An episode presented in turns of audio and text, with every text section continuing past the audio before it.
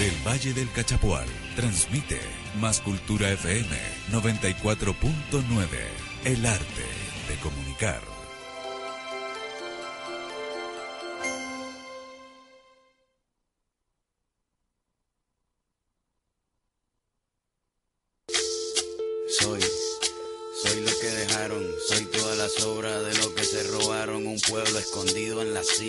Piel es de cuero, por eso aguanta cualquier clima, soy una fábrica de humo, mano de obra campesina para tu consumo, frente de frío en el medio del verano, el amor en los tiempos del cólera, mi hermano, el sol que nace y el día que muere, con los mejores atardeceres, soy el desarrollo en carne viva, un discurso Buenas tardes, queridos auditores. Eh, agradecemos eh, su sintonía. Hoy día lunes eh, contamos con eh, la presencia de Arturo Valenzuela, ya presidente del Club Ecológico de Peumo. Un invitado especial, Marcelo Herrera Oñate, ya profesor de biología, ya que también viene a, ayudarnos a, conversar y a sostener el tema de hoy día. Eh, y yo, Patricio Manacid, ya eh, le doy la bienvenida y eh, esperamos que este programa ya sea eh, un programa donde ustedes y, nosotros eh, poder comunicar y ustedes poder eh, saber algo más sobre medio ambiente. Ya eh, esto es muy importante. Hoy día, en un contexto bastante difícil hoy día, producto de un fenómeno natural que se produjo en el sur, ya que tiene a la comunidad de Chaitén ya muy afectada. Hay víctimas fatales. Y eso se produce como parte de una respuesta que eh, da el planeta cuando este planeta es eh, no es respetado. Nos referimos que eh, varias evidencias hasta el momento, a pesar que es algo preliminar, pero varias evidencias apuntan a que uno de los grandes responsables de este fenómeno natural que, que causó esta catástrofe sería el calentamiento global. Ya ahí hay un, un gran, eh, un gran problema que lo vamos a abordar en este programa. Pero, eh, bien, el- sin más preámbulos, eh, Arturo Valenzuela eh, tiene que informar algo muy importante. Hola, buenas tardes. Eh, antes que nada, eh, voy a mostrar nuestro boletín que después de 10 años hemos logrado sacarlo nuevamente, en el cual resumimos la, la actividad que hemos realizado en, el, este año que ya termina. Y como portada pusimos uno de los últimos huertos orgánicos que hicimos nosotros acá en Peumo. O sea, no, el último de- en, ese tiempo, porque el último lo, lo estamos haciendo ahora. Pero está una, hay una diferencia que tenemos acá con este huerto orgánico que hicimos, donde actualmente está el este servicentro de techo rojo número 2 que está acá en el MNO Giga. Ahí nosotros por tres años estuvimos haciendo huerto orgánico gracias a un, a un comodate que nos prestaron ese terreno. Y, y estuvimos produciendo semillas, estuvimos eh, produciendo eh, fruto or- en forma orgánica, desde la siembra hasta hasta la cosecha con los abonos que se le se pone que también eran orgánicos porque ahí teníamos aboneras que en donde producíamos nuestro material en forma orgánica. Pero había un detalle en esos huertos que nosotros no considerábamos que era la semilla. Las semillas eran compradas nosotros inocentemente, inocentemente las poníamos pero eran semillas híbridas. Y con la diferencia que ahora en estos dos años que hemos estado haciendo y que estuvimos en el colegio Cristo Carialba donde nos facilitaron el terreno para hacer los huertos ahí sí lo hicimos con las semillas que corresponden, que son las semillas nativas con historia, culturalmente eh, asentada en la cultura milenaria de nuestros pueblos nativos. Y es lo que es- ahora es la línea que estamos siguiendo. Los huertos orgánicos con semillas nativas. Eso es más o menos lo que presenta la, portada de este boletín que es la mochila. Y tiene un editorial donde hace alusión a los 33 años como grupo ecológico y un homenaje a nuestro gestor de, de, de este grupo, que es el Club Ecológico de Peumo, que fue don Lalo Urbina, donde bueno se intenta enarbolar las, las banderas que, que hemos sostenido por un, bastante tiempo y hoy más que nunca hay que seguir sosteniéndola. Después tenemos un, un pequeño, una tira cómica que es un, es un lagarto que se llama Valerio Gruñón, donde se hizo una, un cómic con tres, tres monitos y donde se presenta él quién es y qué es lo que hacer en el futuro. Algunos nos, ya nos dieron orientación que podríamos hacerlo, convertirlo en un, pequeño eh, superhéroe local, porque este fue encontrado en, esta localidad y lleva el dueño de, un joven que, que se llama Valeria.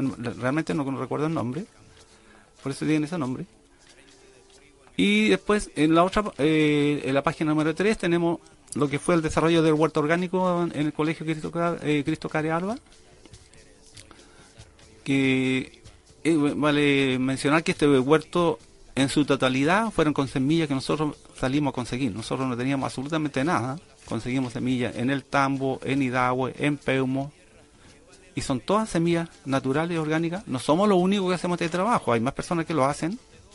Salvo que nosotros eh, eh, hemos tomado como, como herramienta el intercambio con encuentros. Hemos hecho dos encuentros donde hemos entregado semillas y a partir de ahí se creó el grupo Guardadores de Semillas, que eso lo hemos hecho en dos oportunidades con el Buen Tripuantu, eh, el año nuevo Mapuche, y donde hicimos esta entrega de, semillas y intercambio de experiencia con las personas. Al margen voy a hacer una mención ahora eh, de anoche, o sea, ayer en la tarde, como a las 7 de la tarde, fuimos a visitar a una señora, le fuimos a dejar el boletín y nos dio un, un, tour por su parcela como de 5 o 7 mil metros cuadrados más o menos, donde todo lo que produce ella es orgánico. Tiene, y ella se llama Anita Yañez. Lo más que me llama la atención son las herramientas que han construido ellos para poder, herramientas alternativas con restos de bicicleta. Tienen desgranadora, eh, no, no es desgranadora, chancadora de maíz, también artesanal construida por su marido, tienen un arnero circular artesanal, tienen un arado también eh, hecho con parte de bicicleta y, una máquina que hicieron ellos que es un es como un cuchillo que corta en el piso, a ras de piso va cortando el pasto. Todo eso artesanal. Eso me llamó la atención, de pedimos permiso para fotografiar como corresponde y ella accedió. Aparte de eso, también guarda semillas. Y todo, todo es orgánico, sin químicos. Y por último tenemos la, la última etapa, que la donde están eh, eh, se destacan todos los viajes que hemos hecho nosotros en este último tiempo, a partir de septiembre en adelante, con, el máximo esfuerzo que hicimos entre todos, porque estos esfuerzos económicos son personales, logramos llegar al Machu Picchu. Recorrimos varias ciudades allá y conocimos también lo que es la cultura incaica. Después hicimos el otro tour que fue más, más local. Visitamos el Museo de Santa Cruz, donde pudimos también apreciar mucha artesanía, o sea, eh, cerámica, todo lo que tiene un museo, armas, muy importante para nosotros. Tenemos unas, algunas fotografías también de algunas plantaciones que hemos hecho en el, cerro, son dos lugares que hemos plantado. Y por último está el ascenso al cerro, uno de los más altos de la sexta región, eh, que es el Poqui. Eso fue en ahora en noviembre con alto esfuerzo llegamos y bajamos ese cerro y quedamos súper agotados. Lo menos eso es un, a grandes rasgos lo que contiene el boletín. Bien, el informe de que contiene el boletín es muy importante porque nos permite a nosotros tener una, cercanía con, eh, con los socios del club y aquellos que se quieren integrar también son bienvenidos. Ya eh, el boletín está disponible ya de manera impresa eh, y también se encuentra, me parece, en una página web. Sí, eh, eh, disculpe, no había mencionado eso, que está el, en el FAI, que tengo una página de, del Club Ecológico y de una web. Ya, ahí se encontraría disponible, entonces para quien quiera ojear, ¿no es cierto? Y ver lo, Es muy interesante, sobre todo la, presentación en... la presentación social, si se podríamos llamar, en el caso de, de, la lagartija. Esta lagartija ya que es eh, endémica, hay que señalar que solamente se encuentra acá y, y, ha luchado durante todos estos años por, por permanecer eh, en los cerros de acá de, nuestra comuna. Es eh, realmente es la presentación en sociedad de esta lagartija, aun cuando fue, fue descubierta hace muy poco por unos lugareños acá en, acá en la comuna y, eh, y ahí está eh, ilustrada, ¿no es cierto?, para eh, que ustedes todos la conozcan, o sea, los niños sobre todo.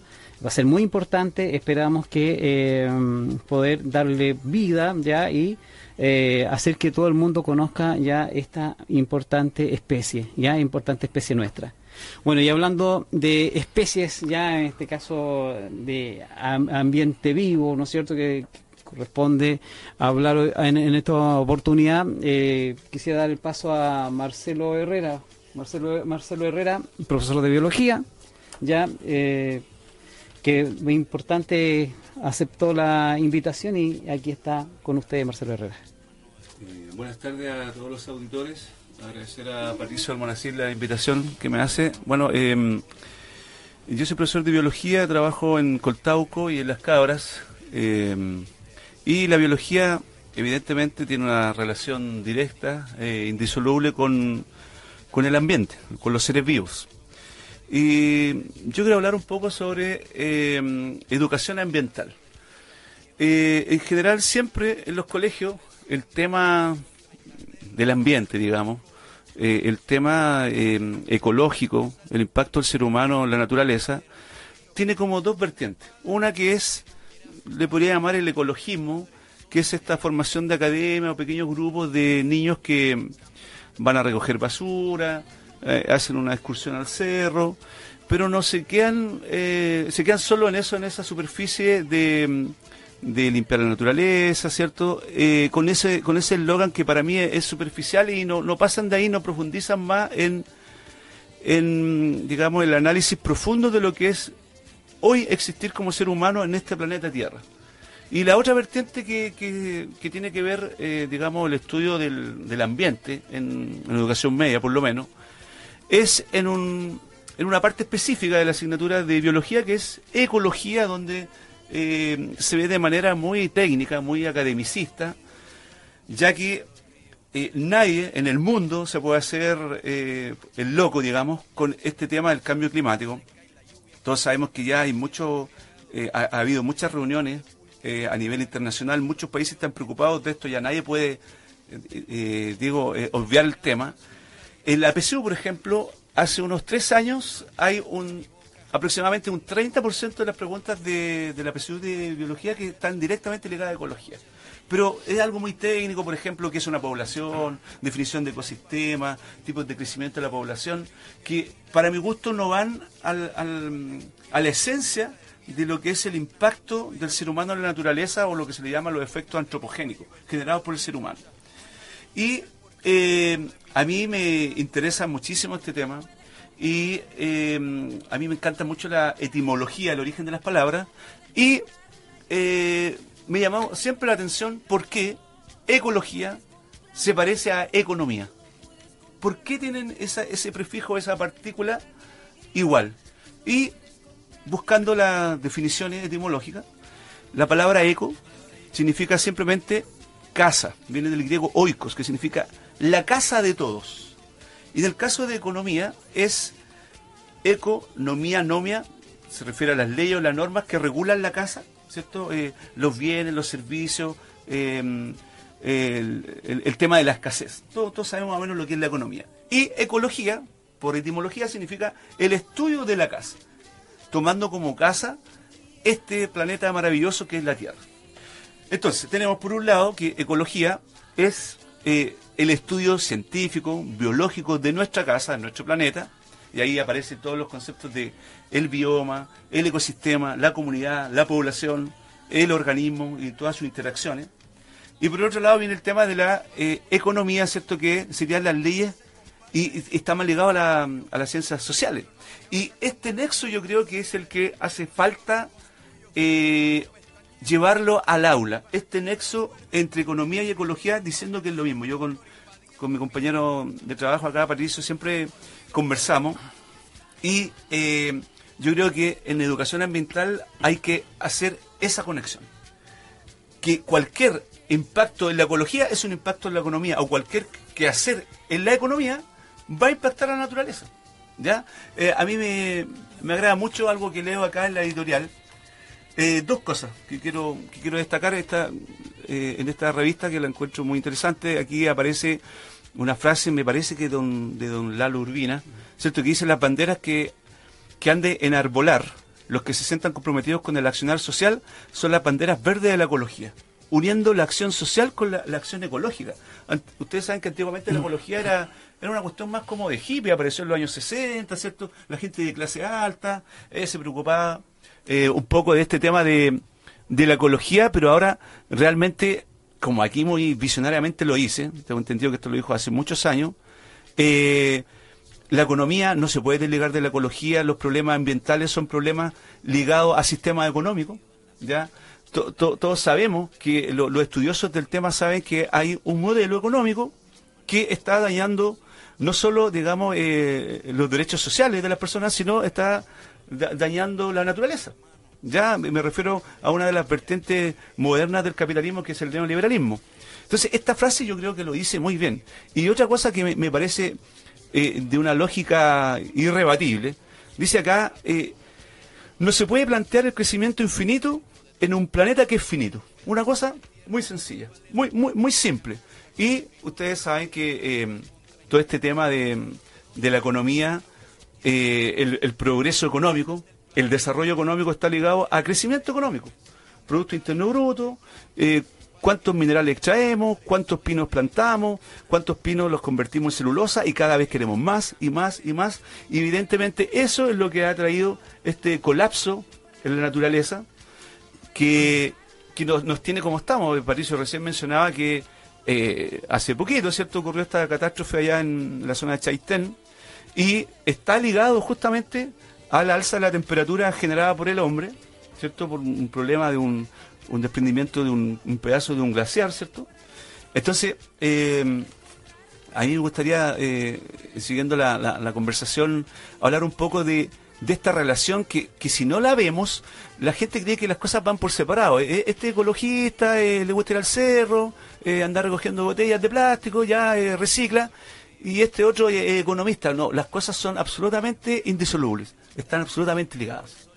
Ahí, en, eh, en, bajo esos preceptos, es muy importante e interesante lo que tú eh, señalas, eh, sobre todo pensando en, en, el qué hacer, porque, porque la, o sea, es evidente que el, planeta en este momento está entrando en una, una fase muy delicada.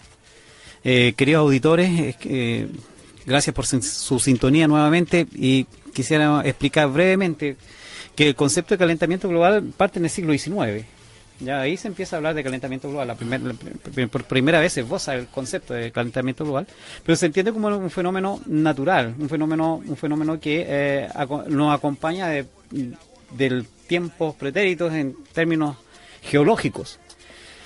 Sin embargo, es a través del proceso de industrialización ya de, en este caso sobre todo de, Occidente, donde comienzan eh, las voces de alerta ya en el siglo XX, eh, las primeras voces de alerta con respecto a que eh, esto no, no, va por bien, buen camino, ya y, que el calentamiento global pues, ya está provoca, o provocaría efectos que son irreversibles en la naturaleza.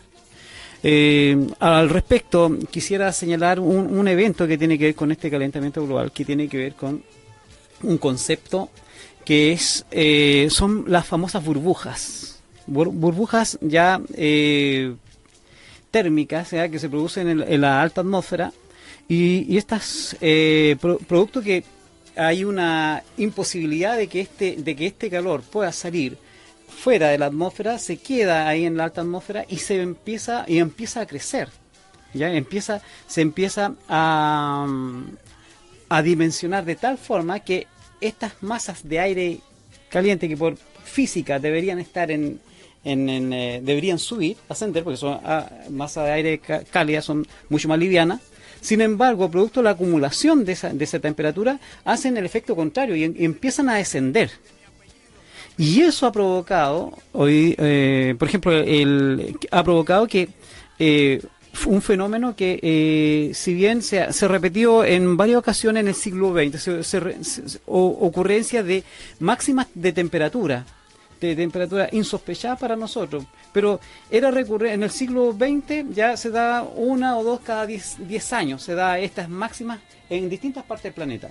Pues bien, hoy, o sea, según estudios de instituto norteamericano eh, que ha hecho estas investigaciones del comportamiento de la atmósfera señala que estos eventos, eh, estos eventos hoy día, son mucho más recurrentes y más recurrentes y son, y son mucho más marcados. Pensemos, en, eh, en lo que es la India, Asia Central y Estados Unidos se da este fenómeno de estas famosas burbujas. ¿ya? Y estas burbujas han causado, por ejemplo, en el caso de la India, el 2016 hubo una temperatura de 47 grados y en algunas partes hasta 53 grados de temperatura. Lo hablábamos antes que empezáramos el programa con Marcelo, cuáles son los efectos que provoca en la persona esta, una, temperatura de esa naturaleza. Y ahí tú brevemente tú explicabas cuáles son los efectos de, que provoca este tipo de temperatura.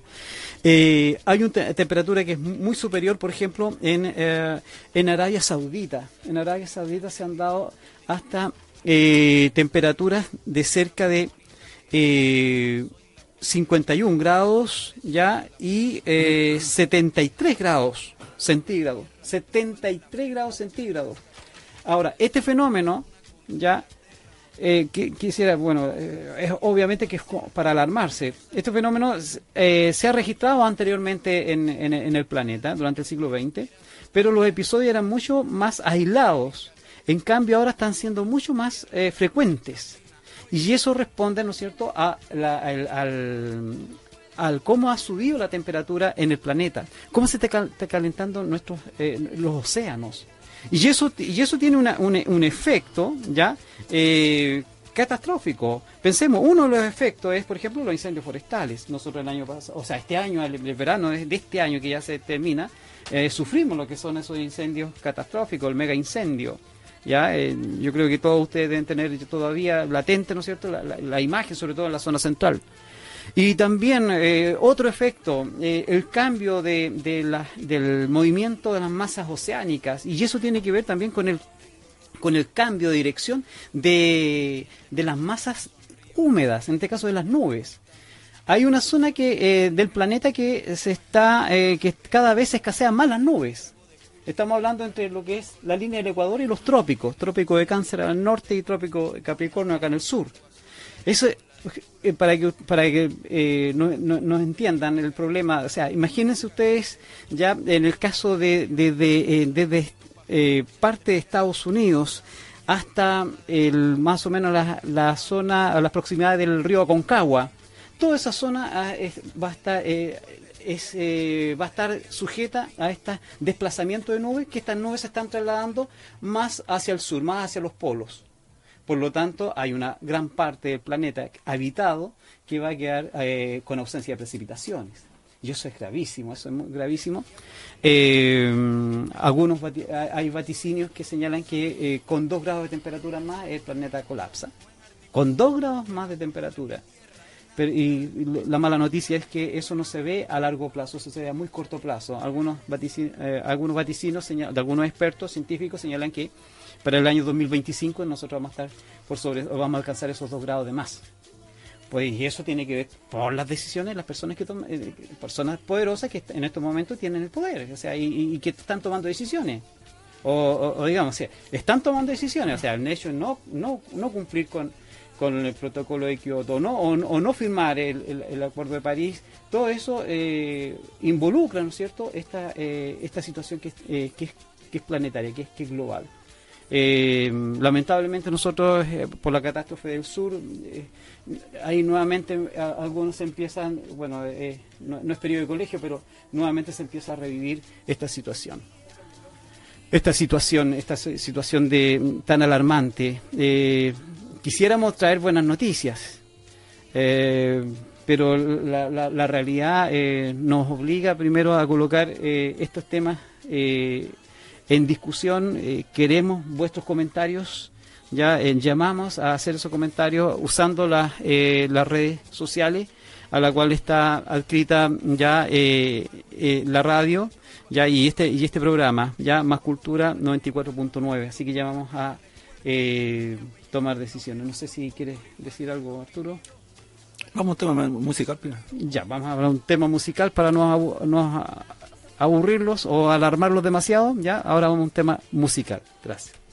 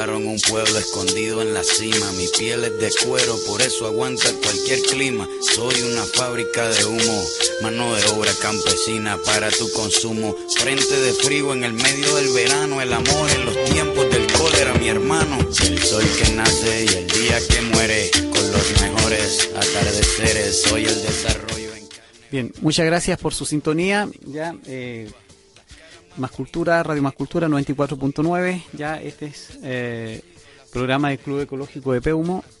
Eh, estábamos hablando del calentamiento global antes del, corte musical. Eh, quisiéramos eh, que nos aclarara Marcelo Herrera ya con respecto a, un fenómeno muy importante que es el efecto invernadero y que de una u otra manera es causante de este, de este cambio climático. Claro, eh, bueno, yo decía cómo, cómo es abordado el tema ambientalista en los colegios, ¿cierto? Por una parte el, tema de los clubes ecológicos y otro el tema académico. Y, siento que falta profundizar, eh, creo yo que en todas las asignaturas, no solo en ciencia, se debería hablar de esto. Eh, es un tema que nos afecta a todos, que es transversal, no es algo solo de biología ni de ciencia, eh, ya lo explicaba, ¿cierto? Tiene que ver con, con economía, tiene que ver con ciencias sociales, tiene que ver con matemática, tiene que ver con estadística. Y eh, creo yo que un, algo, algo bueno, súper importante que enlaza eh, el ambiente con el ser humano es el concepto de huella ecológica. ¿Ya? Con respecto a, la- a esta frase que me parece muy, muy interesante, que no puede haber un crecimiento infinito, un crecimiento económico infinito en un planeta que es finito, que, que tiene límites. Eh, la huella ecológica, eh, para los que no, no, no dominan este concepto, eh, se refiere a el- un indicador ambiental de todo lo que el ser humano le demanda a los ecosistemas. este, este indicador está con una unidad de medida que es área o superficie de tierra, medido en hectáreas, superficie de tierra, de agua y ojalá si se pudiera medir de aire, que necesita un ser humano para vivir, para generar sus recursos para vivir y además esta misma cantidad de tierra, agua y aire eh, que necesita para eh, asimilar los residuos que tiene la, la vida humana. Eh, esto puede ser medido en un individuo, en una ciudad o región o país, o puede ser medido también en, distintos tipos de sociedades de acuerdo a sus formas generales de vida, como por ejemplo eh, es distinta la huella ecológica de una sociedad agrícola o de una sociedad industrializada. Eh, esto se mide en hectáreas. ¿Qué es lo que miden estas hectáreas de la huella ecológica? Miden, por ejemplo, la cantidad de superficie de tierra que se necesita para alimentar con alimentos vegetales a este individuo, a este grupo humano. El pasto, por ejemplo, a, a los que consumen carne, el pasto para alimentar a las vacas o los cerdos o las gallinas, ¿cierto? Eh, el pasto para alimentar a este ganado. Eh, la superficie o los kilómetros cúbicos de mar para los peces que consume este individuo. Y, algo súper importante, la superficie de bosque que se necesita para asimilar y recapturar todo el CO2 que produce la vida de esta persona. Y además el terreno construido eh, en las grandes ciudades o la, lo que esta persona necesita para vivir. Todo este, este conjunto de área, de superficie de tierra, agua y, aire, ojalá, es lo que se le denomina la huella ecológica. Y aquí es un, cálculo físico súper súper simple. Se toma la superficie de la Tierra y se divide por la cantidad de seres humanos. Eh, bueno, un, dato eh, súper llamativo, que lo leí en un libro de historia a propósito, decía que en la Edad Media aproximadamente existían 250 millones de habitantes más o menos la Edad Media. Y ahora existen 6 mil millones de habitantes, casi 7 mil millones de habitantes. Es decir, el ser humano ha tenido una explosión demográfica, realmente una explosión demográfica, y uno se hace una pregunta, eh, ¿estará bien? ¿Qué, derecho tenemos a, reproducirnos eh, tan masivamente? Bueno, eh, haciendo este cálculo de la superficie de la Tierra, dividido por la cantidad de ser humano, a cada ser humano le corresponde 1.8 hectáreas. Ya, tenemos la Tierra finita, tanto ser humano, dividamos, a cada uno debería vivir con 1.08 hectáreas. Lamentablemente, gracias a los estilos de vida impuestos por ciertos países del norte, Europa y Estados Unidos específicamente, ¿cierto? Con su, con su, con su ideal de vida, eh, ya el año 2005 se estaba ocupando globalmente 2.7 hectáreas. Es decir, 2.7 hectáreas por año estamos pasando la, capacidad de regeneración de la Tierra. Este tema de la huella ecológica, insisto, yo creo que es, un tema que hay que ahondar, eh, abordar. A mí, yo, yo creo y lo postularía que fuera un tema transversal tratado en, toda, en todas las asignaturas, en los colegios desde, desde básica.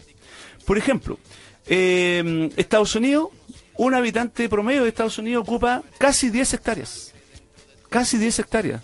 Un habitante de, de Kuwait ocupa 9 hectáreas un habitante de Dinamarca 8 hectáreas, un habitante de mm, Chile, por ejemplo, 3 hectáreas. Se está pasando del límite. Y un habitante, no sé, de Nigeria o un país africano ocupa menos de una hectárea, 0,3 hectáreas. Eh, ya lo decía eh, el, gran Pepe Mujica, eh, si seguimos con este ritmo de crecimiento económico, si seguimos con este estilo de vida tan consumista, donde creemos que tener cosas genera felicidad, donde tener el auto más grande, el auto último modelo, ojalá petrolero, ojalá dos autos, la casa más grande, las luces encendidas hasta alta hora de la noche, un televisor en cada dormitorio. Si seguimos con, ese ideal de vida, eh, Pedro Mujica dice necesitamos tres planetas Tierra y tenemos uno solo.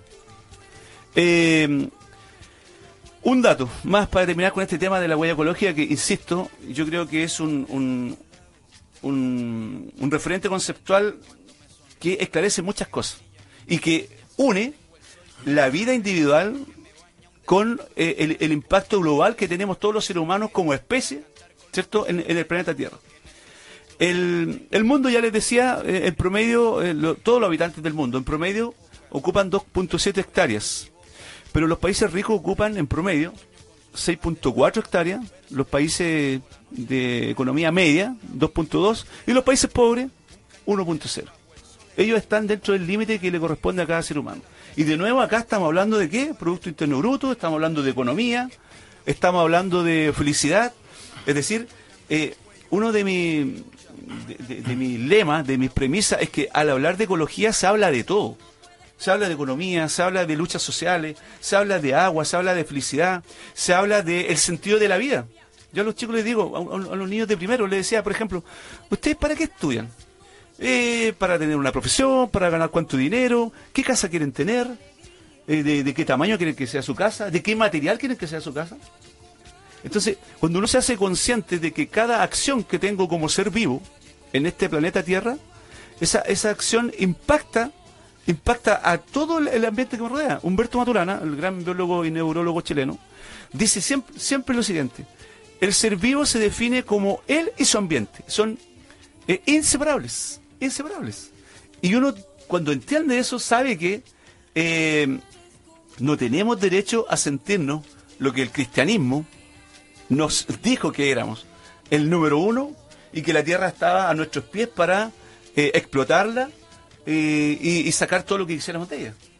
¿Ya? Y con Pato reflexionaba adelante que eh, hay una conexión muy clara entre el origen del capitalismo en la sociedad protestante inglesa, ¿cierto?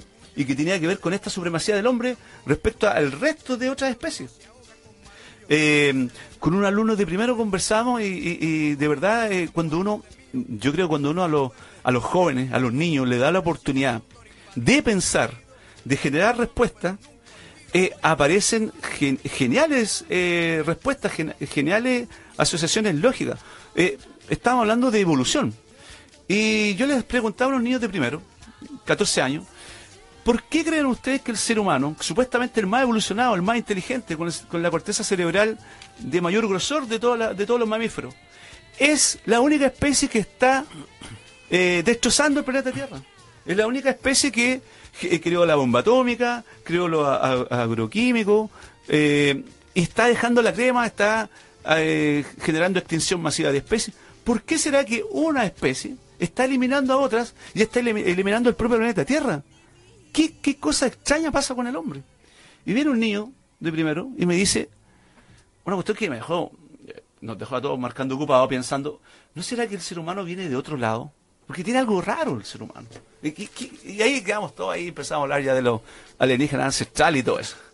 Eh, bueno, eso con respecto a la, la huella ecológica, eh, Patricio, Arturo, pero también yo quería explicar algo que también es, un poco técnico, pero de verdad yo creo que eh, el auditorio, los, auditores deberían en- en- entenderlo bien. ¿Qué es esto del efecto invernadero? Primero, el efecto invernadero se está produciendo ahora mismo en nuestros automóviles que están allá afuera. Ya el efecto invernadero es un, eh, es un fenómeno físico muy simple que cuando hay, digamos, un, un espacio cerrado con paredes transparentes, ¿ya? Eh, la, energía mm, lumínica, la luz del sol, ingresa y queda atrapada. Y dentro de ese eh, espacio, dentro de ese volumen cerrado por paredes transparentes, aumenta la temperatura. Y se llama invernadero porque justamente los agricultores lo utilizan para cultivar especies de verano, digamos, muy, muy resumidamente, en invierno cuando necesitan mayor temperatura. Ahora, ¿qué ocurre con la Tierra? ¿Por qué la Tierra tiene un efecto invernadero? Porque justamente funciona exactamente igual. El efecto invernadero se produce porque la Tierra, nuestro planeta semisférico, está rodeado por una capa de gases, que son los, la capa de gases de invernadero. Fundamentalmente está el dióxido de carbono, el CO2 y el metano el CH4. Y esto- estos gases están ahí atrapando eh, radiación solar y haciendo que la temperatura de la Tierra, escuchen bien, sea la temperatura apta para la vida. El efecto invernadero en sí es el efecto que permite la vida en la Tierra. Si no existiera efecto invernadero, estaríamos a una temperatura probablemente de 20 grados bajo cero. No existiría la vida como la conocemos ahora. La temperatura promedio de la Tierra es unos 15 grados, ya contando de los polos trópicos y todo eso. El problema es que este efecto invernadero se está acentuando, se está intensificando. Ahí ocurre el problema. Y justamente es porque están aumentando estos dos gases mencionados anteriormente, el dióxido de carbono y el metano. Y el dióxido de carbono sabemos que es claramente producto, Patricio ya lo mencionaba, de la revolución industrial, de la quema masiva, de la combustión masiva de carbón mineral, ¿cierto? Con la revolución industrial, con todo esto de las textiles de Inglaterra, el ferrocarril. Y luego, eh, del descubrimiento del, o la invención, mejor dicho, de, del motor a explosión, donde se empiezan a quemar petróleo y sus derivados. Se han producido volúmenes increíblemente altos, nunca vistos a partir del 1880 en adelante hasta ahora, de dióxido de carbono producto de la combustión de estos combustibles fósiles. ¿Ya? Producto de generación, para, para la generación de electricidad, las comunicaciones, los barcos, los automóviles, etcétera, etcétera. Y el otro tema que tiene que ver con el estilo de vida, es un tema que alguna vez, vendré de otro lunes, hablar sobre el estilo de vida. Eh, eh, yo le decía a, lo- a los chicos de primero, eh, sus hábitos alimenticios inciden en el cambio climático. Pero ¿cómo mi hábito alimenticio que tienen que ver? Recién con Arturo acá lo comentaba, claro que sí. Lo que yo como o no como incide en el calentamiento global por una cuestión eh, y- maravillosa e increíble que, que relaciona todos los seres vivos. Eh, las vacas, ahí está el problema. El ganado bovino, que es tiene una sobrepoblación increíble en el mundo. Se dice que hay como 15 mil millones de, de cabezas de ganado bovino en el mundo. ¿Por qué? Porque a la gente le gusta demasiado la carne de vacuno. Por el ideal estadounidense de la hamburguesa y todo eso. Por ejemplo, en, Estados Unidos, el 47% de la superficie cultivable está para alimentos de ganado. ¿Ya? El 47%, casi la mitad de toda la superficie cultivable de Estados Unidos. Ahora, ¿qué producen las vaquitas? Las vaquitas, como son rumiantes, eh, procesan el pasto que consumen, ¿cierto? En uno de sus eh, bolsas digestivas, digamos, estómago, en el rumen, eh, procesan, ¿cierto? Este pasto, lo regurgitan, lo vuelven a masticar y producen el gas metano. Y este metano lo expulsan a través, ¿cierto?, de flatos o eructos, dicho en buen chileno, de chanchos sopeos. Y hay, hay, hay mediciones científicas donde a una vaca le ponen, ¿cierto?, en, en el poto, le ponen un, un tubito con un medidor de gas y ellos, eh, las vacas producen toneladas, toneladas, todas las vacas del mundo, toneladas de metano. Y el metano tiene cuatro veces más, más efectos, digamos, intensificando el efecto invernadero que el dióxido de carbono. Por lo tanto, hay muchos movimientos de veganos que están diciendo que aquí incluso hay a nivel mundial un- una ignorancia, un desconocimiento y dicen que eh, la, in- la industria cárnica es mucho más responsable que la quema de combustibles fósiles en el, calentamiento global que tenemos hoy en día. Por lo tanto, yo eh, estoy totalmente de acuerdo con lo que decía mm, Arturo, ¿cierto? Que si uno mínimamente cambia su dieta, come menos carne, menos carne de vacuno, y la cambia a, a pollo o a conejo o a pavo, no sé, una carne blanca, ya está contribuyendo en un porcentaje no menor a disminuir esto. Y, y termino con esto. Eso es una cuestión individual, pero yo creo que aquí eh, eh, no podemos dejar de hablar de política. ¿Qué, qué es algo que eh, eh, Arturo, yo, Patricio, no sé, nuestra familia, otros más por allá, dejemos de consumir carne, eh, reciclemos, seamos menos consumistas, compremos ropa americana para no, no estar, eh, ¿cierto?, eh, generando más dióxido de carbono por, por la fabricación de ropa. No sé, por último, no sé, nos cambiamos de trabajo acá a un lugar cercano a nuestra casa, vamos en bicicleta. Pero somos cuánto, ¿tres, diez, cien, mil? ¿Y qué pasa con las políticas públicas? ahí es donde tiene que estar, tiene que estar ge- generándose los cambios. Y aquí esto de verdad tiene que ver con, insisto, el ideal de vida de cada persona. ¿Cómo quiero vivir? ¿Qué es la felicidad para mí? ¿Tener un auto eh, último modelo? ¿O simplemente eh, sentir en mi conciencia que estoy siendo respetuoso con, con este regalo si, si alguien cree en Dios con este regalo de Dios o con este regalo de la naturaleza, si alguien es agnóstico, que es la vida, y, y un, un- un cuentito, un cuentito sufí. Los sufís unos turcos muy, muy, muy geniales que eh, una rama del Islam, son los sufíes, y un cuentito muy simple, dice que iba pasando un, un habitante del desierto, ¿cierto? Y encontró a otro que estaba ahí a todo, a todo sol, todo el desierto, eh, plantando dátiles y estaba ahí trabajando, plantando esos dátiles, y le dice, oye, no sé, Hamed, ¿por qué estás plantando esto con este calor? ¿Qué, qué, te pasa? Tú sabes que los dátiles demoran 50 años en dar fruto. Y él le dice, sí, le, dice, sí, yo sé eso. Lo que pasa es que, mira, tú ves estas datileras que están acá, esas las sembró mi abuelo. Y yo estoy comiendo de esas. Y las que yo estoy sembrando se las estoy dejando a mis nietos. Entonces, ese es el tema por ejemplo, de otro concepto que es eh, que es el tema de la, economía eh, sustentable, es decir, aprovechar lo que nos da la, la madre tierra, la ñuque mapu, la pachamama, aprovecharlo. Ahora, vivir bien nosotros, pero dejémoselo a nuestros hijos. Dejémoselo también para que ellos lo puedan disfrutar. A propósito de Valerio Gruñón, ¿cierto? Este, este de Valeria, eh, se sabe que hoy, pregúntenle a un joven, ¿qué especies endémicas conocen? Yo, yo a mis alumnos les cuento, eh, ¿conocen este ciervito? Sí, es un pudú. ¿Quién lo ha visto directamente? Unos cinco. Los conocen por foto. ¿Saben ustedes, les digo yo, que este pudú, mi propio padre tuvo un pudú de mascota?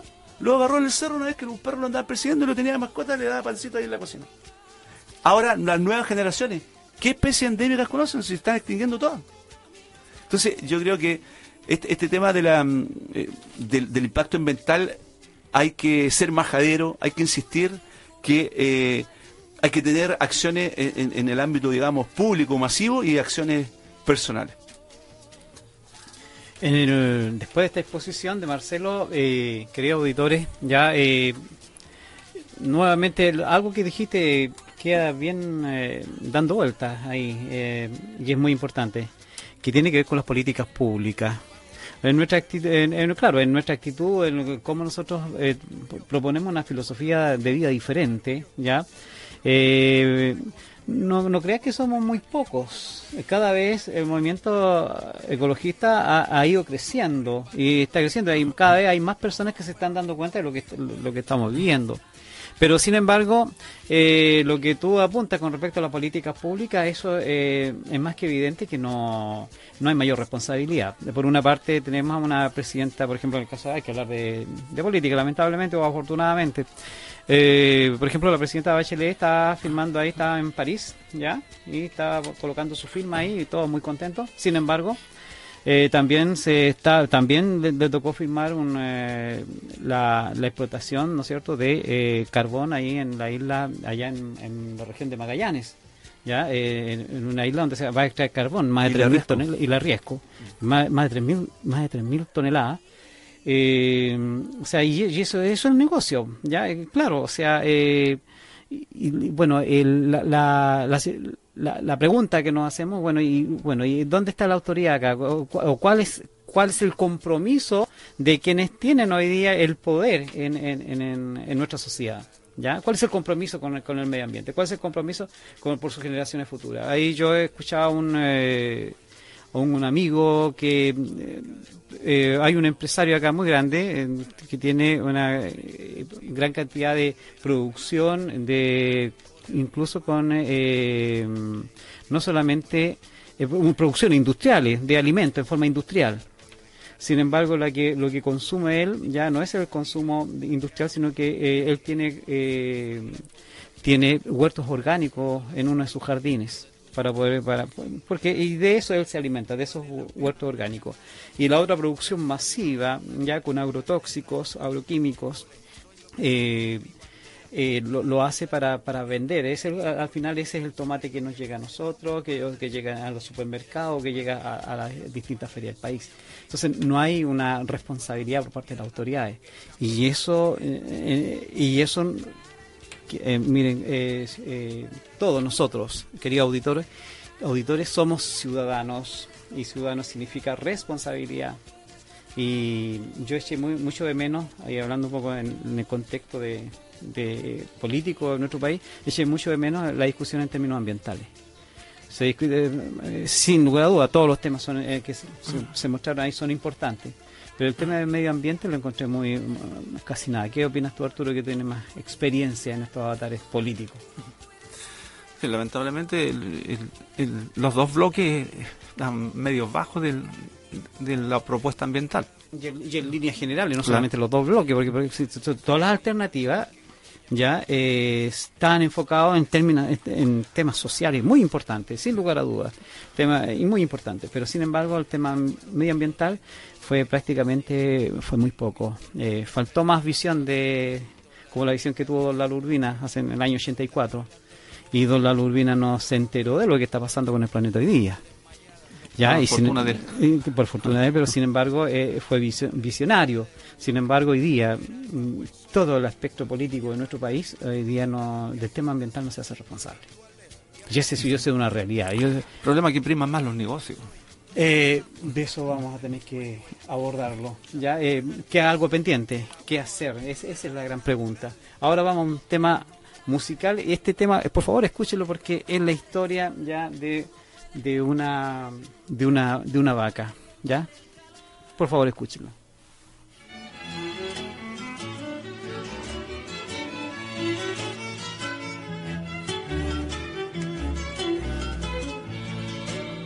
temblando, con el frontal partido por el marrón, por el marronero, cae sobre sus costillas pesada como un mundo la res. Cae con estrépito, de bruces sobre el cemento, balando al descuajarse su osamenta, ya solo un pobre costillar enorme, ya solo pobre cuero y sangre, media tonelada de huesos astillados, hincados en toda esa vida, temblorosa y atónita. Ahí se va alzando, como un pesado pingajo, atrapada por la pata por un gancho que le salta arriba, que la alza por un ojal abierto en el garrón de un cuchillazo en plena estupidez sentimental, en plena media tonelada de monstruoso dolor incomprensible, absurdo, balando plañidera y tonta, como un escarabajo que no piensa, mientras medita lentamente por qué duele tanto, y por qué duele qué parte de quién, que es ella misma, la res, abierta al descuartizamiento atroz por todas partes, que nunca habían dolido y que eran tantas partes, tan extensas, y que pastando nunca habían dolido, haciendo leche, esperma, músculos, crin y cuero y cornamenta viva, que eran la vida misma manando hacia sus adentros, vibrando tiernamente como un sol cálido hacia sus adentros, y nunca habían dolido. Ya está colgada, las patas delanteras se enderezan, se endurecen y avanzan hacia adelante y hacia arriba, implorantes y fatalmente rígidas, rematadas en cortas pezuñas que hace un instante amasaban el barro del corral, el estiércol de otros cien validos, dinosaurios del siglo de las máquinas, nacidos para morir de un marronazo. Ahora ya es carne azul colgada en la heladera. Uruguay for export.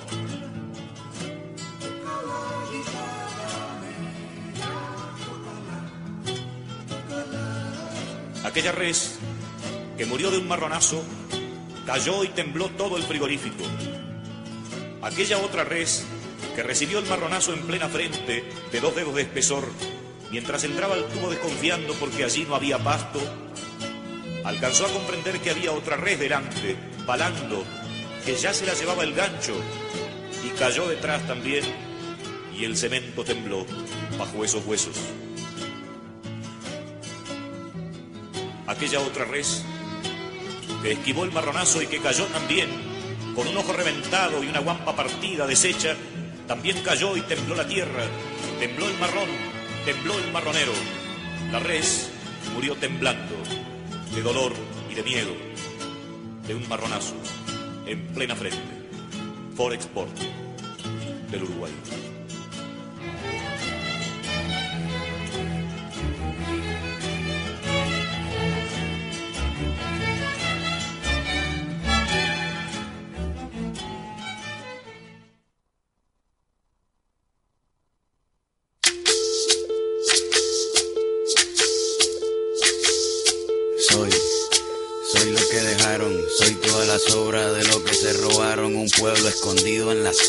Piel es de cuero, por eso aguanta cualquier clima. Soy una fábrica de humo, mano de obra campesina para tu consumo. Frente de frío en el medio del verano, el amor en los tiempos del cólera, mi hermano. El sol que nace y el día que muere, con los mejores atardeceres. Soy el desarrollo. en- Bien, queridos auditores, muchas gracias por su preferencia. Ya eh, 94.9, más cultura. Estamos acá en el programa del Club Ecológico, ya este programa de Alternativa Sustentable. Tenemos la presencia de Marcelo Herrera, ya que nos ha aportado ¿no es cierto? importante información con respecto a ir eh, cada vez teniendo una mayor conciencia, una conciencia eh, se puede decir, una conciencia que tiene que ver con los verdaderos preceptos ya de una vida más austera, los preceptos de una vida más responsable y para llegar al punto que es fundamental, que es la sustentabilidad.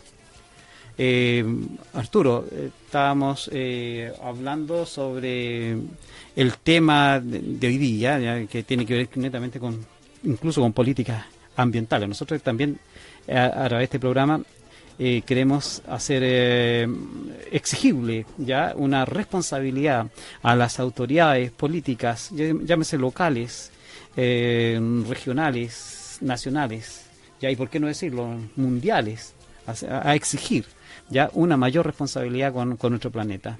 El planeta es uno solo, ya todavía no los otros planetas posibles están muy lejos. ¿Ya? Así que eh, esa es un llamado, ¿no es cierto?, desde esta pequeña tribuna donde eh, ustedes también queremos convertirlo en, eh, en agentes importantes, agentes importantes de, de buscar la responsabilidad ya al momento de elegir, ya y eh, cuando estamos hablando de elegir no solamente nuestros alimentos, también nuestra forma de vida, ya y eso tiene que ver con la responsabilidad también para elegir nuestras autoridades.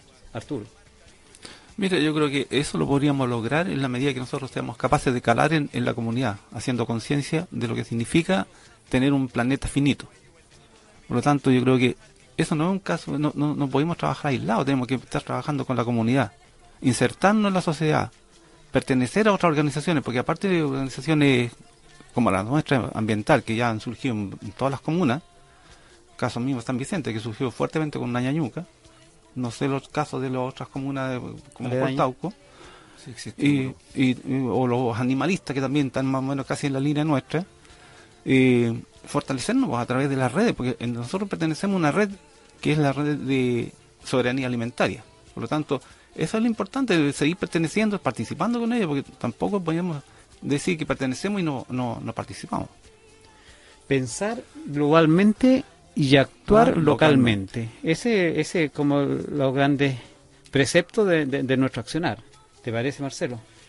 Eh, claro, eh, yo, yo creo que acá eh, de verdad uno no puede dejar de, de- de generar iniciativas, de llevar eh, la teoría a la práctica.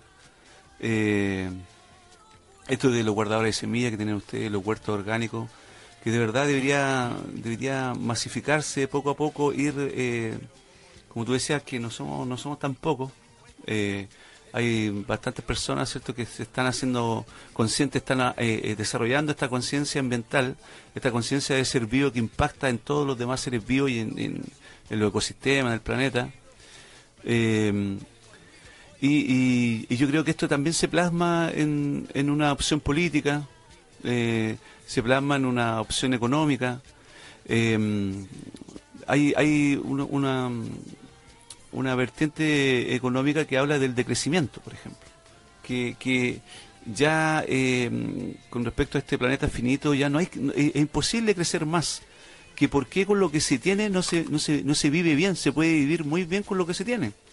Y ahí, eh, eh, con respecto al tema de los derechos, al tema de, que Patricio hablaba, ¿cierto?, de que en estas dos opciones de candidatos presidenciales, en, estas dos, en estos dos programas y en los programas anteriores hubo ausencia del tema ambiental. Eh, yo quiero recordar, por ejemplo, que, insisto, esta, esta frase está, pero de antología, de que el accionar social eh, eh, eh, se ha transformado ahora en las banderas verdes de la ecología. Yo quiero recordar, por ejemplo, que el, el movimiento que llevó a Evo Morales, AIMA, a la presidencia en Bolivia, partió eh, en los años, a ver, en el año 2000 más o menos, por una lucha por el agua. En Cochabamba había una eh, transnacional que se había, había pri- privatizado el agua y empezaron con, con, con ese tipo de, eh, de lucha ecológica, ¿cierto? Eh, por, por ser eh, dueños nuevamente del agua. Y bueno, ha sido un, un largo y exitoso proceso, el, el- el proceso que cierto que, que ha llevado el, el compañero Evo con eh, García Linera, ¿cierto? Y eh, ha- hay una cosa que me llama mucho la atención, que en la mm, constitución de la República Plurinacional de Bolivia, el, primer derecho es el derecho de la Pachamama. Es el, derecho de la madre tierra y todos tienen que cuidarla y de ahí emanan los otros derechos económicos, políticos o sociales de los, de los seres humanos. Yo, yo creo que en Chile estamos de verdad a años luz de eso, años luz de, de, de llegar a, eh, lamentablemente con, con- con el presidente electo que tenemos, eh, el cambio constitucional se ve retrasado por lo menos, no sé, cuatro años yo creo. Y yo creo que eh, no, no hay que guardar las banderas como sale acá. Hay que seguir con estas banderas en, en nuestro cotidiano que hacer, en todos nuestros espacios de acción, en, como decía, en, en este tema de la red de la soberanía alimentaria, eh, en estos clubes ecológicos, en, el trabajo que cada uno tenga, nosotros como profesores, eh, tal vez llevar esto también, no sé, eh, futuras elecciones de alcalde o municipales, plantear este tema. Está clarito aquí, el accionar social tiene que ver con la ecología. No, no puede, no puede salirse de ahí. Y una, y una crítica también a, al marxismo, una crítica al, al- al- a la izquierda mundial, ¿cierto? Que nunca se preocupó de estos temas. Eh, la Unión Soviética en, en sus años de existencia y esplendor contaminaba igual o más que el occidente capitalista. ¿ya? Y yo creo que ahí, insisto, que tenemos que sacar una lección de nuestros pueblos tan eh, violentados, tan irrespetados, nuestros pueblos aborígenes, los aymaras, eh, los mapuches, los aymaras por el norte, ¿cierto? Con, con este, este sistema que ellos tienen que se llama el Sumat Kausai, que significa el, vivir bien, el, el- el- convivir bien, el buen vivir o el buen convivir. Eh, eh, mismo concepto que tienen los mapuches en el, en el Kume Monguén, que es justamente el vivir todos bien. ¿Ya? Y, y- no apropiarse de- del río, de- del bosque, del lagüen, de las plantas medicinales, sino que sacar lo justo para todos lo- lo- los que viven ahí. Y lamentablemente viene eh, el occidental, el blanco capitalista, y dice, no, no, yo quiero sembrar todo esto de pinos. Y el otro año quiere sembrar el doble de pinos, y el otro año el triple de pinos. ¿Ya? Entonces yo creo que ahí hay que sacar lecciones, lecciones de la conmovisión de por qué ellos estaban, eh, como se dice, en armonía con la naturaleza. ¿Ya? Hay- yo creo que hay, hay múltiples eh, fuentes de donde sacar eh, inspiración para, para esta lucha eh, individual, de, de conciencia individual. Yo soy convencido que si uno quiere cambiar el mundo, primero tiene que cambiar su propia conciencia. En ese sentido, agradecemos tus palabras y yo pienso que aquí es, es fundamental lo que tiene que ver con la forma de vida, ¿no? lo que tiene que ver con la filosofía, ¿ya? con la forma de, vivir, el, apostar hacia mm, una sociedad mucho más sustentable y de cómo, y eso es cómo, cómo, cómo se logra esto. Y lo conversábamos en, la, en, el programa anterior, de que nuestra propuesta es a vivir simplemente. ¿Ya? O sea, no eh, tener eh, la, la lógica de este crecimiento exacerbado o del, tener. Yo creo que tenemos debemos apuntar al ser, más que al tener. Y, y- y en ese sentido, eh, quisiera que, queridos auditores, que reflexionáramos con respecto a esta fecha que es tan importante para, para el cristianismo, para todos nosotros, eh, que tiene que ver con eh, este, este momento que a veces yo cuando era niño lo recordaba con- lo- y atesoraba a ese niño que nace pobre en un pesebre, ¿no es cierto? Y que va a ser eh, una persona tan grande. Y muchas veces eh, me sentí interpretado por la pobreza de, de ese, de ese niño, por la pobreza. Eh, sin embargo, hoy día yo noto esa ausencia de pesebres. Mm, Por favor, me, me refiero no al pesebre en términos concretos, sino que a este pesebre que debe haber en todos nosotros este, este sentido de la humildad, este sentido de, de- de- apuntar a lo que realmente es importante. Y esto que realmente importante es, sin lugar a duda, los afectos. Los afectos es lo más importante. Yo eh, lo hemos conversado con- en varias ocasiones y también en los alumnos eh, tratamos de, de- de- de convencer que más importante que tener es ser y lo más importante en la vida son los afectos. Yo creo que ahí está el, el punto importante, el punto central de lo que es la felicidad, en los afectos. Cuando, cuando el papá, mamá llegan a la casa cansados a las mm, 10, 11 de la noche de haber trabajado todo el día, Los hijos eh, están en su pieza. La pregunta es, eh, ¿van a darle el saludo? ¿Qué tal fue tu día? Para esa persona, para ese niño, ¿es importante ese saludo de su padre? ¿O, lo- estará interrumpiendo en esta, en esta comunicación virtual a través de estos famosos aparatos tecnológicos que eh, realmente nos tienen muy afectados como sociedad? Esa es mi opinión personal. No sé qué, pero la- la- el apuntar hacia una sociedad sustentable, hacia una sociedad donde todos tengamos la posibilidad de vivir bien, vivir bien, o sea, eh, todos alcanzar lo más importante que es la felicidad. Claro, la felicidad, como dice Borges, son momentos solamente, ya, pero sin embargo esos momentos atesorarlos muy bien. Eh, no sé, tu opinión. Mira, eh, es cierto que hay aspectos negativos de la vida con respecto a las, tecnologías. A nosotros nos ha servido ahora para poder abrirnos un poco con, respecto a lo que hacemos. Pero para mí yo, yo me quedo con una cosa más importante. Hace dos años atrás nosotros no teníamos nada casi.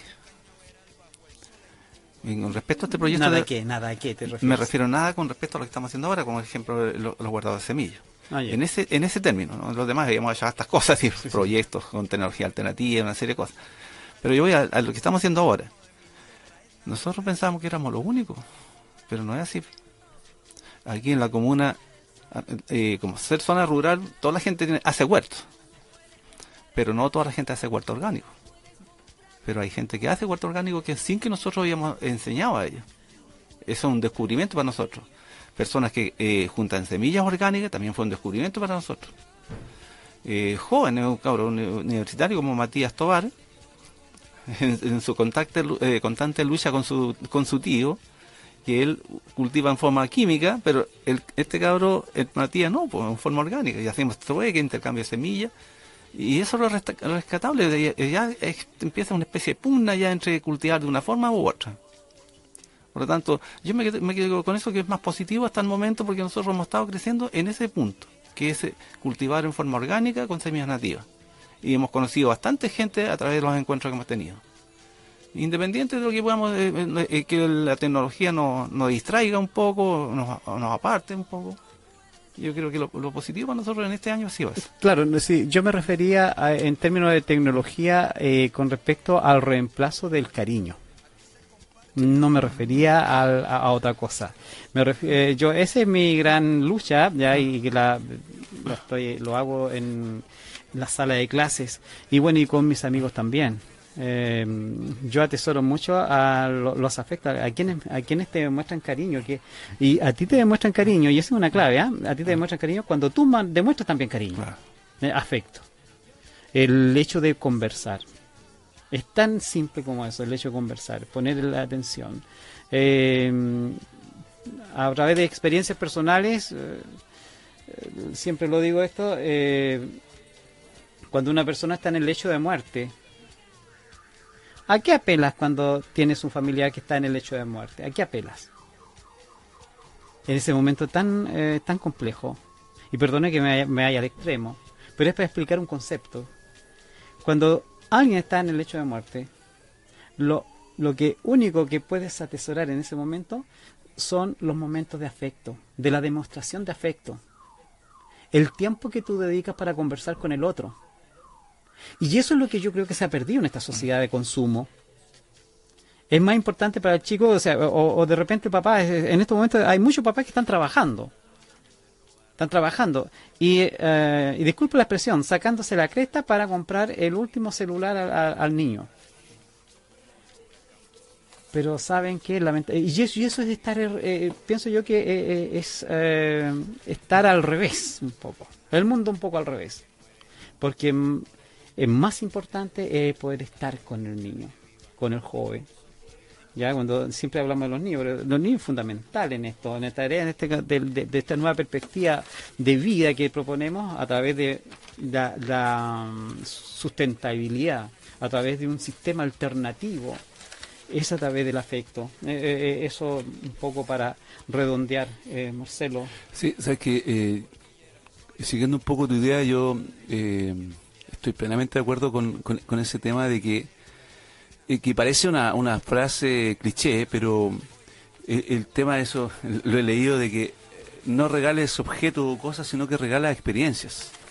La- Las experiencias se, se atesoran en la memoria y, y a propósito del hecho de muerte, mira, que entretenido esto de, de conversar. Eh, yo a, lo- a los chicos les contaba un poco, mi, mi, mi padre murió de cáncer y estuvo agónico un año. Y cuando se murió, eh, el primer ser querido que se nos moría a todos, nos- somos siete hermanos, y mi mamá. Y bueno, lloramos muchísimo. Pero después, el, cuando mi, mi papá estaba en el ataúd, eh, eh, yo dije, ya, esto estoy dando un tema súper pelagudo tal vez, pero yo dije, esto- este, este cadáver eh, no es mi papá, mi papá ya no está, mi papá está en mi mente y en, lo- en los súper gratos recuerdos que tengo de él. Y de hecho yo nunca lo he ido a ver en el cementerio, Eh, eh, una vez, han pasado como 10 años de que se murió. Y yo digo, ¿dónde está mi padre? Mi padre está en mi mente y en los buenos recuerdos, está en los paseos que hacíamos al cerro, en los paseos que hacía- hacíamos a un fondo a, a, a a picar porotos, después nos veníamos caminando en la noche con unos, unos saquitos de porotos que nos dan de regalo. Ahí está mi padre, ahí está mi padre y, me siento súper afortunado por el padre que tuve. Entonces, yo estoy totalmente de acuerdo con que, de verdad, y, mira, estamos hablando de medio ambiente, ecología y lo que estamos hablando, porque todo está ligado. Eh, eh, actualmente la- las personas, insisto, y, concuerdo totalmente contigo, la- la- la gente ya no es un ciudadano, es un consumidor. Es un consumidor. Dime, dime cuánto consumes y qué consumes y te diré quién eres. Eh, dime las marcas de tu ropa y, te diré cuánto vales. Si te saludo o no te saludo. Entonces, yo creo que eso profundamente de sentido de la vida es lo que hay que es lo que hay que empezar a empezar a cambiar eh, eh, levemente. Hay que cambiar un poco la brújula. No no es importante lo que tengo. In- Insisto, no es importante lo que tengo. Es importante eh, eh, mi calidad de ser humano, que es igual a, tu calidad de ser humano y, y, y- de verdad eh, es importante si te expresé amor, si, si, si hubo una relación emocional, afectuosa. Eh, yo, yo, por ejemplo, yo, tengo dos hijos y, y, de hecho el pato le contaba la otra vez, eh, mi hijo chico tiene cinco años, estaba pidiendo una, un- una tablet. Nosotros decimos, sale para allá, una, una, el poto, nada más, no, ¿qué, qué tablet tan, tan chico? ¿Cómo quiere una tablet tú? Y yo eh, hace unos meses atrás le hice una tablet a cada uno, pero fue una tabla que la pintaron ellos. Y jugaban con eso. Era una tabla de madera. ¿Ya? Entonces, yo, yo creo que eh, la, la, la, la ligazón aquí no nos estamos poniendo en romántico ni sentimentalistas porque sí. Yo creo que aquí hay una conexión lógica en lo que estamos hablando. El, el estilo de vida impacta el ambiente y el estilo de vida tiene que de verdad empezar a cambiar. Ya no puedo ser el mismo consumidor que me, me, me hicieron ser. Esta, esta, esta economía, este sistema economista neoliberal está basado en el consumo. Producir y alguien tiene que comprar. Y comprar, y comprar, y comprar. Hay, hay compañeros, mi hijo está en kinder, pasó primero. Hay compañeros de kinder que tienen celular. Entonces, eso yo que de, verdad eh, reivindico lo que, lo que dice Patricio. eh, eh, eh, cuestionemos nuestras formas de vida, nuestras, nuestras formas íntimas de vida al interior de nuestra familia. Y tiene que ver, justamente yo, yo cuando, no sé, tengo eh, personas, eh, en alguna parte ahí en, en mi vida familiar, en una fiesta, en mi trabajo, que andan de verdad mostrando la marca. Y, y esta, esta, estos zapatos Merrell me costaron 80 lucas. Yo hago lo contrario. De verdad hago lo contrario. Digo, ¿sabes que esta polera me costó lucas en una feria? Y el cabrón me dice, oh, qué lindo su polerón. Sí, me costó dos lucas en una feria. Porque hay que... Es, como una, es como una prédica para mí. Eh, empezar a hablar de otro estilo de vida. Y ese otro estilo de vida es lo que nos, de acuerdo a lo que hemos hablado acá, es lo que nos podría eh, tratar de eh, permitir, ¿no es cierto?, eh, salvar esto. ¿Ya? E- es- Ese es la, la- lo- en definitiva lo- de lo que se trata. Eh, no queremos ya, eh, bueno, necesitamos vuestras eh, críticas, ¿ah? por favor.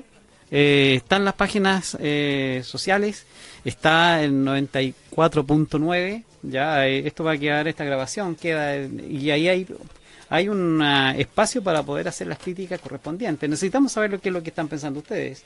¿Ya? Así que por lo tanto, eh, esa invitación la, hacemos. eh, claro, aquí está el- también el boletín en eh, clubecológico.cl, ya y a través de Facebook, ya eh, con clubecológico ya punto peumo, ya ese también es una zona de contacto, ya y con también contacto arroba clube- clubecológico.cl. Esas son nuestras líneas de, de comunicación. Eh, necesitamos que se unan a, a nuestra causa, ya eh, también que nos aporten. Yo creo que la, la construcción de una sociedad mejor, de una sociedad sustentable, se hace con el aporte de todos ustedes. Así que por lo tanto para nosotros es muy importante llegar a todos y cada uno de ustedes. Arturo. Bueno, eso sería todo por hoy día y estaríamos despidiéndonos hasta una próxima oportunidad. Para el, eh, eh, que pasen una feliz fiestas ya eh, la- esta Navidad que sea una Navidad austera pero con mucho afecto. Gracias. Gracias por la invitación y chao. boca, mascando coca, el otoño con sus hojas desmayadas, los versos escritos bajo la noche estrellada, una viña repleta de uvas, un cañaveral bajo el sol en Cuba, soy el mar Caribe que vigila las casitas. Son las 8 de la tarde, 29 minutos.